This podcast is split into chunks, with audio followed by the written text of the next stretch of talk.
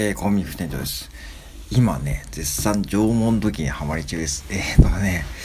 あの、縄文時代って皆さん知ってます縄文時代。一番長く続いた時代がいつかというと、縄文時代で、なんと1万3000年も続いてるんですよ。1万3000年です。1万3000年。うん。ね。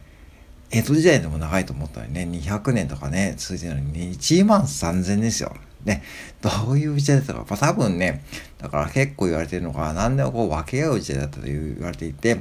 ぱり家族とかそういう概念もなくて、要はね、もうそうやってこう、集団でこう、生活してですね、分け与えるという生活だったんで、まあ、ある意味こう、平和な時代だったそうですね。うん。で、特にだから、えー、気候もまあ、たびたびこう変動もしたけども、それでもね、西南とか温暖な気候で、まあ、住みやすいね、時代だったということで、まあ、1万3000年も続いている中で、その文化として、ね、証が縄文の時ですね。で、今本書いて読んでるんですけども、うん。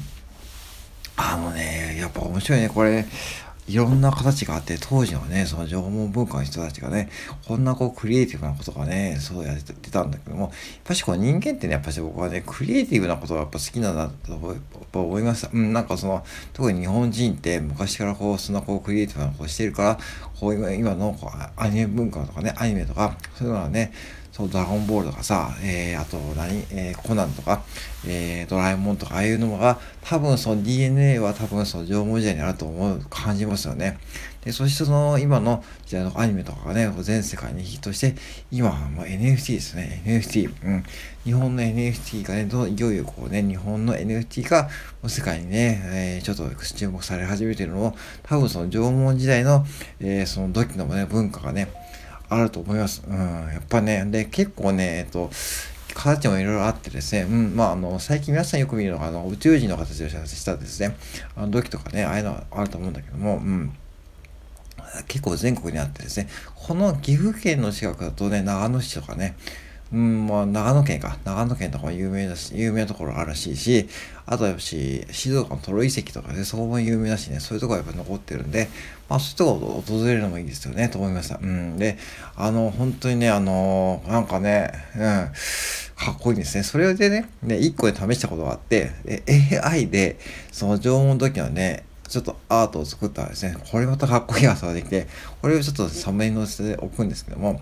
いや、あのね、だから今やろうとしてるのがね、その縄文土器を作ったり、使った NFT で、その、要は AI アート、AI と最先端の AI と、そのね、えー、これの文化の縄文土器を組み合わせ、縄文の土偶ですね、土偶を組み合わせたら、えー、どうなのかってことでやってみようと思って、これ結構面白いですね。そして画像がこのサムネイルですね、サムネイル、これどうですか？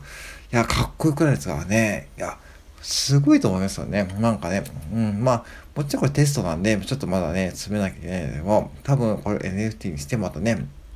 やっていこうと思います。うん。これ個人的に僕ね欲しいと思うしですね。まさか AI がね、で、これ AI がね、多分ね、これで2分ぐらいでこれパッと作ったんでね、これやっぱ AI もすごいですね。うん。だから最近のこう AI もすごいし、その AI の、その、もう AI もすごいけども、やっぱりこうね、やっぱ縄文文化もね、すごいと思ってるんで、最近ね、そう、縄文文化にハマってるということでございます。はい。